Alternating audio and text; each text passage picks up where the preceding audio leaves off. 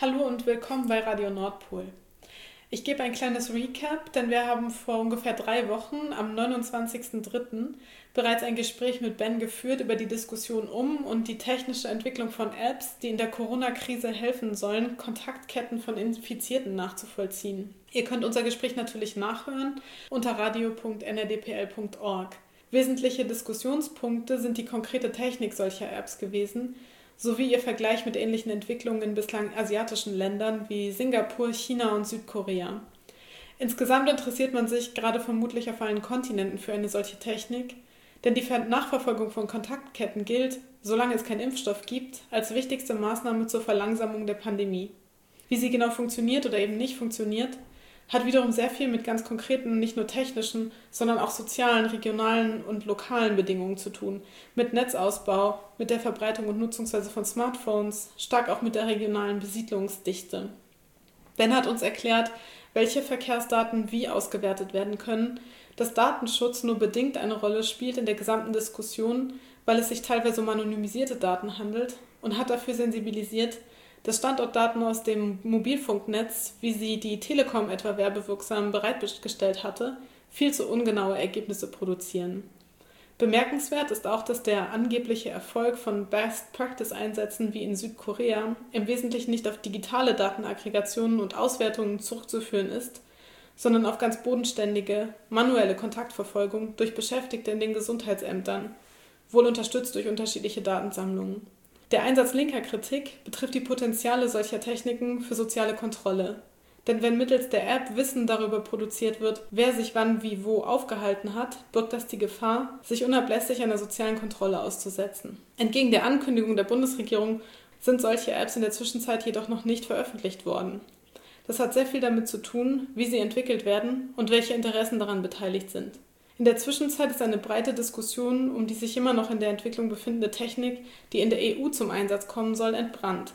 Ben, kannst du uns über den konkreten Stand der Entwicklung in Deutschland und in der EU berichten? Ja, also es ist relativ viel passiert in der Diskussion seit dem letzten Mal. Da ging es vor allen Dingen am Anfang um GPS-Daten und Daten, die in Funkzellen erhoben werden.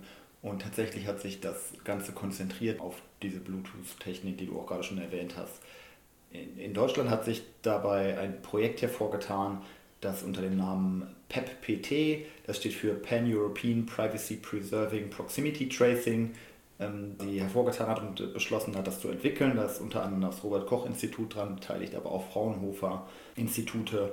Und das wird auch seit letzter Woche von der Bundesregierung offiziell unterstützt als das Projekt, das diese App entwickeln soll, eben nicht nur für Deutschland, sondern auch ein Framework bereitstellen soll für den Einsatz in anderen Ländern.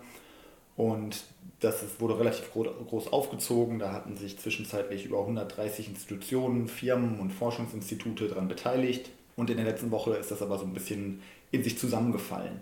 Ähm, das hat verschiedenste Gründe.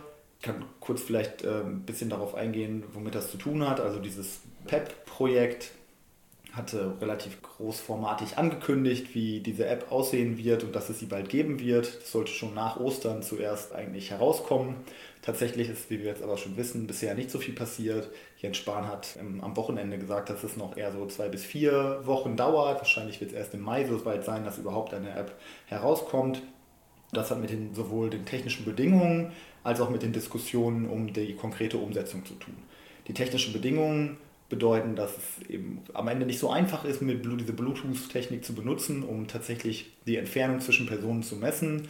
Es gab da jetzt dann mit der Bundeswehr einige Testversuche, weil es eben von sehr vielen Dingen abhängt. Also wenn zwei Handys im Prinzip auf einem Tisch liegen und beide senden sich Bluetooth-Signale, dann kann man relativ gut den Abstand berechnen.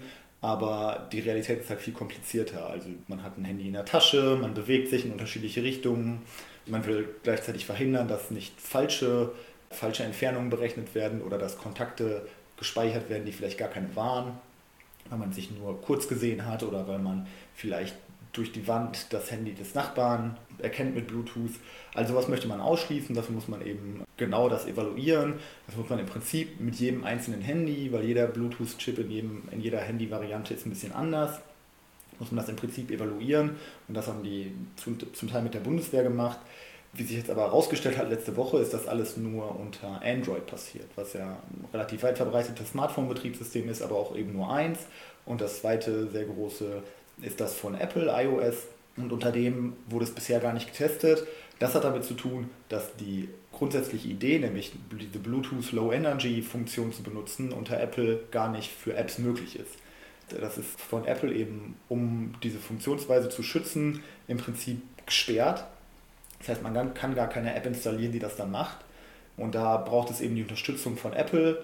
Und Apple und Google haben tatsächlich auch schon angekündigt in der letzten Woche, dass sie diese Unterstützung ähm, freischalten aber dass sie das eben nur unter bestimmten Bedingungen machen, nur für konkrete Apps, die von zertifiziert wurden und die eine bestimmte Funktionsweise, nämlich so eine dezentrale Kommunikation und Speicherung ähm, umsetzen. Dezentral heißt, dass im Prinzip nur die Handys jeweils eigenständig wissen, welche anderen Handys sie in ihrer Nähe beobachtet haben. Ähm, und das steht im Gegensatz zu einem eher zentralisierten Ansatz, wo jedes Handy an einen zentralen Server der Gesundheitsämter meldet, welchem Handy es begegnet ist. Die Idee ist in, in beiden Fällen, dass wenn eine Person positiv getestet wurde, das Handy weiß, welchem anderen Handy es begegnet ist und eben dann die Besitzer dieser Handys benachrichtigt werden können. Beim dezentralen Ansatz würden, würde mein Handy zum Beispiel regelmäßig beim Gesundheitsamt nachfragen, welche anderen Handys gehören den Leuten, die jetzt positiv getestet wurden und mein Handy würde dann mir Bescheid sagen und sagen, du hast jemanden getroffen. Bei dem zentralen Ansatz würde mir das Gesundheitsamt Bescheid geben. Und der wesentliche aus Datenschutzsicht Unterschied dabei ist eben, dass es eine zentrale Speicherung gäbe, die immer Bescheid wüsste, wer wen im Prinzip getroffen hat. Und das ist einer der Hauptkritikpunkte und das ist eben auch das, was Apple und Google nicht unterstützen wollen. Was interessant ist, weil es wahrscheinlich damit zu tun hat, würdest du mir daran zustimmen, dass äh, der Datenschutzdiskurs komplett anders läuft in den USA. Es gibt eigentlich nicht so einen Datenschutzdiskurs, wie wir ihn kennen, aber dafür eine lange Tradition an Staatskritik. Und Apple ist ein Konzern, der sich bisher darüber Credits äh, versprochen hat von der Bevölkerung, dass es äh, die Daten nicht an die Regierung rausgibt, weshalb Apple niemals einem zentralen, einer zentralen Datenspeicherung zustimmen würde.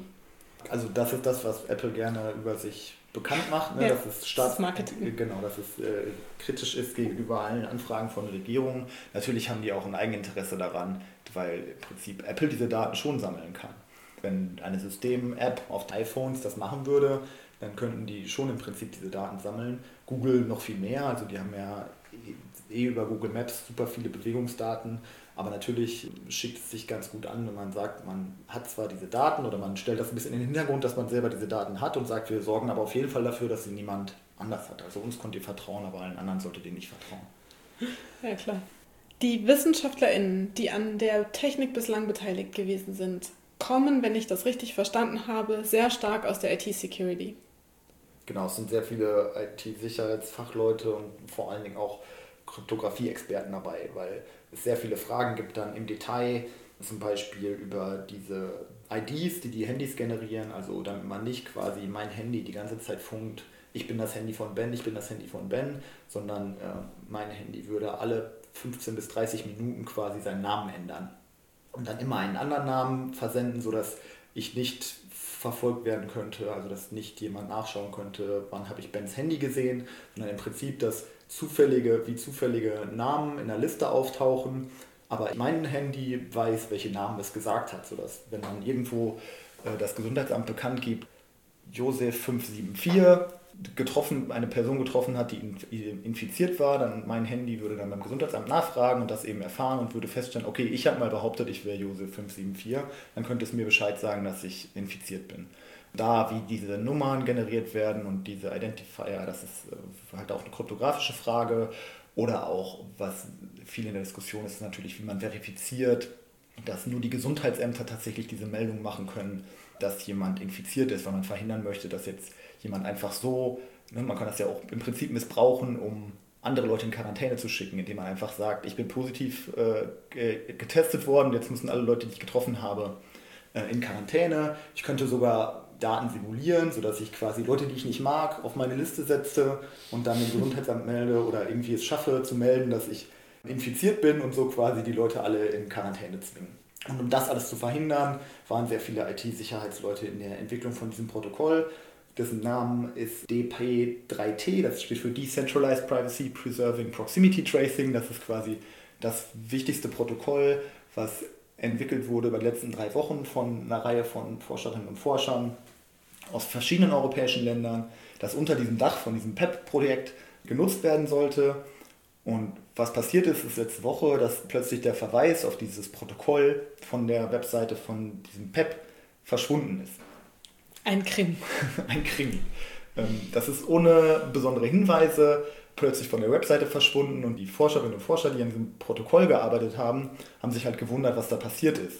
Und scheinbar ist es dann so, das wurde dann nach und nach immer mehr bekannt, dass es eh ähm, relativ intransparent kommuniziert wurde innerhalb von diesem PEP-Projekt. Da waren halt 130 Institutionen daran beteiligt und offensichtlich wird das sehr stark gesteuert aus Deutschland von den drei Hauptinstitutionen und ähm, ein Typen, Hans-Christian Boos, das ist irgendwie so ein Digitalisierungsfuzzi, der auch in dem Digitalrat der Bundesregierung sitzt, der das quasi angestoßen hat, der aber der Hauptsprecher war und das quasi offensichtlich in die Hand genommen hat und auch die PR in die Hand genommen hat.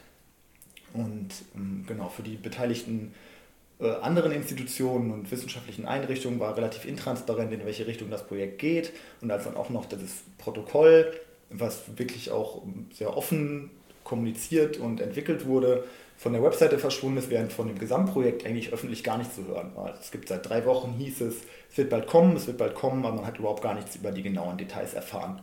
Und als dann dieses einzige, der einzige offene Teil, nämlich dieses Protokoll, verschwunden ist, gab es so einen Aufruhr und innerhalb von wenigen Tagen haben sich alle wichtigen Forschungseinrichtungen quasi aus diesem PEP-Dachprojekt zurückgezogen. Das ist interessant. Das heißt, es gibt dort einen Konflikt zwischen den Parteien, zwischen einerseits den wissenschaftlichen AkteurInnen und andererseits den politischen AkteurInnen, wenn ich es richtig verstehe.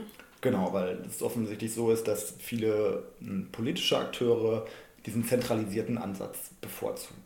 Also der, wo, die, wo in den Gesundheitsämtern oder in den Ministerien quasi zentral die Daten gehalten werden, die es möglich machen zu wissen, äh, einerseits wer infiziert ist, aber eben auch, wen die Personen getroffen haben.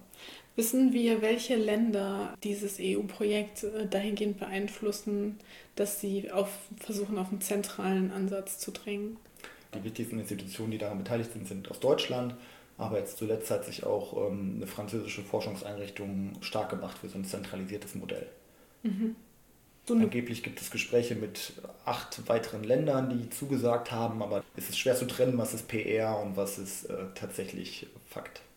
Das ist interessant, weil es äh, uns ein bisschen daran erinnert, dass ganz unterschiedliche Interessen in der Entwicklung beteiligt sind und dass einfach die wissenschaftlichen Disziplinen eine total staatskritische Tradition haben mhm. und super skeptisch und misstrauisch sind gegen mögliche staatliche und politische Einsätze solcher Technik. Ja, das ist interessant, weil immer in, in diesen Protokollen, die da entwickelt werden, man macht ja Annahmen über die, die AngreiferInnen. Ne, das sind AngreiferInnen-Modelle, die da geschrieben werden und gegen die man versucht, sich abzusichern.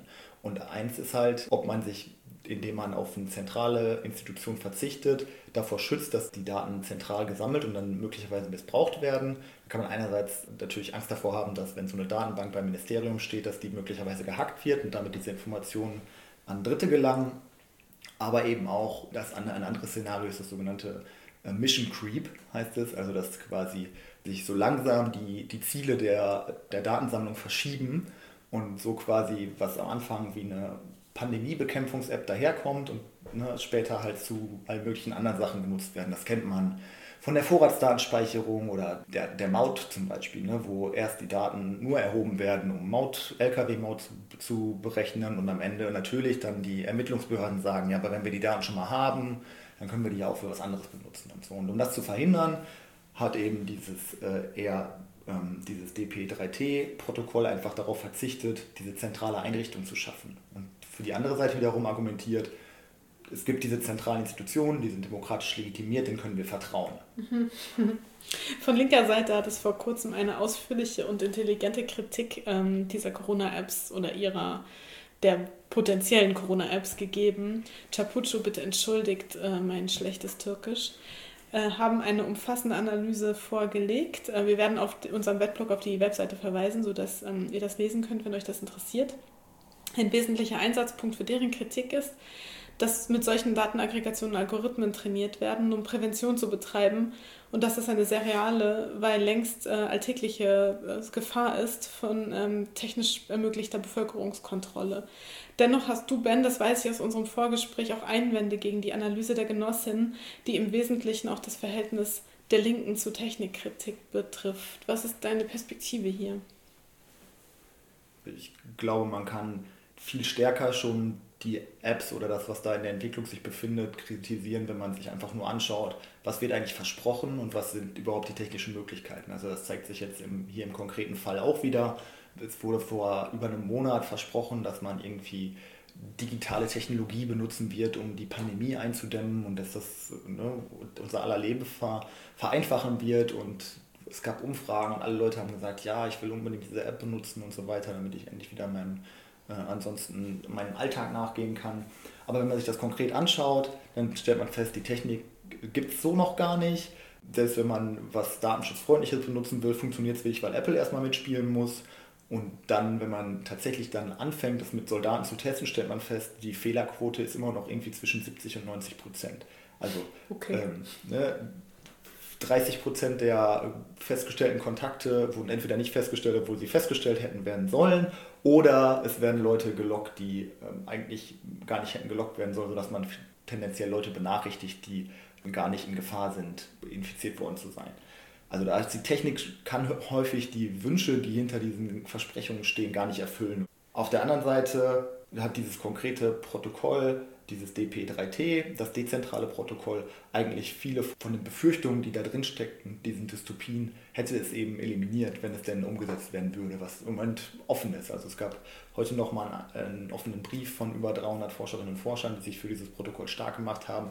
Ich glaube, es wird sich erst in den nächsten Tagen zeigen, ob das PEP da nochmal zurückrudert oder was genau da passieren wird. Wenn man sich da die, die Entwicklung angeschaut hat, hat man gesehen, dass viele von eben den, den möglichen Überwachungsszenarien auch man technisch ausschließen kann, was ich wichtig finde, um nicht die Technik an sich zu verteufeln, sondern zu gucken, okay, wie kann man sie dann benutzen, um das, was man möchte, zu erreichen, nämlich ein Contact Tracing zu ermöglichen und gleichzeitig zu verhindern, dass Daten entstehen, die dann mit Big Data ausgewertet werden können. Weil das kann mit so einem dezentralen Ansatz halt nicht passieren. Und das war aber einer der zentralen Kritikpunkte.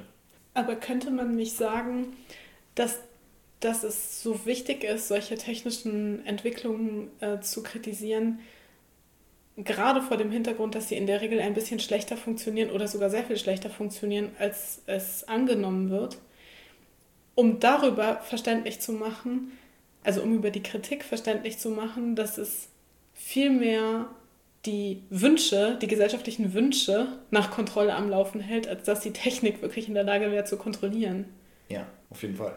Also ich fand auch faszinierend an der Stelle die, einen Diskussionspunkt, den es da auch gab, war eben die Frage der Freiwilligkeit. Und die äh, Hypothese war, dass man so ein bisschen quasi den sozialen Druck erhöht und am Ende wir das alle benutzen müssten, während aber tatsächlich viele Leute das tatsächlich gerne benutzen wollen. So, also da ist die Frage, kann man die Kritik nur gegen den Staat richten oder muss man sie vielleicht auch in die Gesellschaft reinrichten und sich fragen, okay, warum wollen die Leute sich denn alle überwachen lassen? Zumal, wenn ich es richtig verstehe, zumindest für die deutsche äh, Bevölkerung die Quote derjenigen, die zum Beispiel zur Risikogruppe gehören, weil sie ähm, ein gewisses Alter erreicht haben, ähm, die Quote derer, die Bluetooth äh, benutzen, de facto wirklich auch benutzen auf ihren Smartphones, äh, unterdurchschnittlich ist. Das heißt, insbesondere die Early Adapter, die unbedingt äh, Lust haben, äh, sich sogenannte freiwillige Apps zu installieren, sind ausgerechnet diejenigen, die am wenigsten wahrscheinlich zur Risikogruppe gehören. Ja. Das heißt, aus deiner Perspektive ist es ganz offen, ob wir eine solche App in Deutschland bekommen werden? Oder würdest du sagen, es ist schon sicher, dass wir eine bekommen, aber es ist unklar, wie sie dann entwickelt wird? Oder hast du eine Prognose? Ja, also es wird jetzt gewitzelt auf Twitter, dass die App wahrscheinlich ungefähr mit dem Impfstoff gleichzeitig rauskommt. Aber ich denke, die werden in den nächsten Wochen Prototypen bereitstellen. Es gibt, wie gesagt, jetzt diesen wichtigen Kampf mit Apple und Google, ob es überhaupt jemals auf diesen iOS-Geräten laufen wird, was sonst die Nutzerbasis nochmal einschränkt. Ich bin mir sicher, dass es eine App geben wird, vermutlich im Mai irgendwann. Die wird aber wahrscheinlich starke Einschränkungen machen in Bezug auf die, die Wünsche aus der Forschung, um das eben datenschutzfreundlich zu machen. Und das alles wird dazu beitragen, dass die, dass die App nicht von vielen Leuten installiert wird. Vermutlich wird sie auch noch irgendwie schlecht funktionieren und schlecht gestaltet sein, sodass es einen Haufen schlechter Bewertungen gibt. Und am Ende wird es irgendwie, werden sie vielleicht 100.000 Leute installieren und dann aber feststellen, dass es nichts bringt. Und dann haben wir da eine Debatte geführt, die am Ende zu nicht viel geführt hat, außer dass wir uns nochmal klar, klar geworden sind, welche Position man dazu eigentlich haben kann. Könnte es denn sein, das ist auch eine Frage, die ich mir in der Vorbereitung gestellt habe, dass es bei dieser App am Ende weniger darum gegangen sein wird, de facto Echtzeit Kontaktverfolgung zu leisten, was ja ihr Versprechen ist, als dass es darum gegangen sein wird, feinere, molekularere Daten über konkrete Infektionshäufigkeiten in ganz kleinen lokalisierbaren Gebieten zu produzieren. Und könnte es dann sein, dass auf Basis solcher Daten man einfach zu einem anderen, ich sag mal, zu einer anderen Regierung, epidemiologischen Regierung dieser Pandemie kommt, indem man sehr viel stärker abstuft, wie und unter welchen Bedingungen, an genau welchen Orten welche Maßnahmen mhm. äh, greifen. Also erstmal einen Schritt zurück. Ich kann mir durchaus vorstellen, dass es andere Länder gibt, in denen die App eingesetzt werden wird. Also gerade die mit eher konservativ-autoritäreren Regierungen kann ich mir durchaus vorstellen, dass es auch da einen Zwang zur Installation dieser App geben wird und die breit genutzt wird. Also in Polen oder Ungarn oder so. Ähm, nur konkret für Deutschland trifft er das Szenario zu, was ich gerade gesagt habe, schätze ich. Natürlich ist es so eine kleine Diskursverschiebung, ne, die sich auch darin manifestiert, dass es eben den Wunsch von vielen gibt, die das jetzt auch öffentlich gemacht ist, dass diese Apps zu benutzen und es quasi diese Normalisierung von einer Überwachung einfach gibt. Das ist tatsächlich unklar übrigens. Äh, es gibt auch Epidemiologen, die daran zweifeln, dass man mit diesen Daten, selbst wenn sie zentralisiert gespeichert werden, viel anfangen kann. Weil man kann dann halt, selbst in den, in den zentralisierten Szenarien, die bisher aufgestellt sind, hat man halt dann nur, weiß man, wie viele Personen eine infizierte Person getroffen hat daraus weiß man ja überhaupt gar nichts über deren Infektionszustand. Man weiß nicht, ob die Leute schon immun sind, man weiß nicht, ob die Leute ähm, sich infiziert haben, man weiß auch nicht, in welche Richtung die angehustet wurden, ob die überhaupt sich im selben Raum, also man weiß ja mit dem Bluetooth-Tracking auch nicht mal, ob die im selben Raum waren oder draußen, was ja alle diese, diese interessanten Fragen sind, die Christian Drosten jeden Tag eine halbe Stunde diskutieren kann. All diese Sachen werden ja auch in der datenschutzunfreundlichsten Variante nicht mitgetrackt. Das heißt, gibt auch in der Epidemiologie Zweifel daran, ob man, ob das tatsächlich ein Fortschritt sein wird in der, was die Datenauswertung angeht. Aber bestimmt kann man es irgendwie benutzen, aber es wird vielleicht einfach nicht so groß sein, wie man jetzt hofft. Okay, das finde ich aber einen guten Punkt zum Schluss, dass es am Ende noch einmal dazu kommt, dass wir verstehen, Kritik muss sich viel mehr auf die Wünsche und Versprechen richten, als, als dass es äh, eine Angst vor der Technik selbst geben müsste. Also Angst müssen wir sozusagen mehr mhm. vor den Fantasien haben, die die Technik entwickelt, als ja. vor den konkreten Infrastrukturen, die gebaut werden. Ähm, ja, ich danke dir für das Gespräch. Ich habe keine Ahnung, ob wir uns hier äh, in dieser Sache nochmal treffen müssen. Dann feststellen werden, dass wir Unrecht gehabt haben. Aber das nehmen wir dann sportlich. okay, vielen Dank. Tschüss.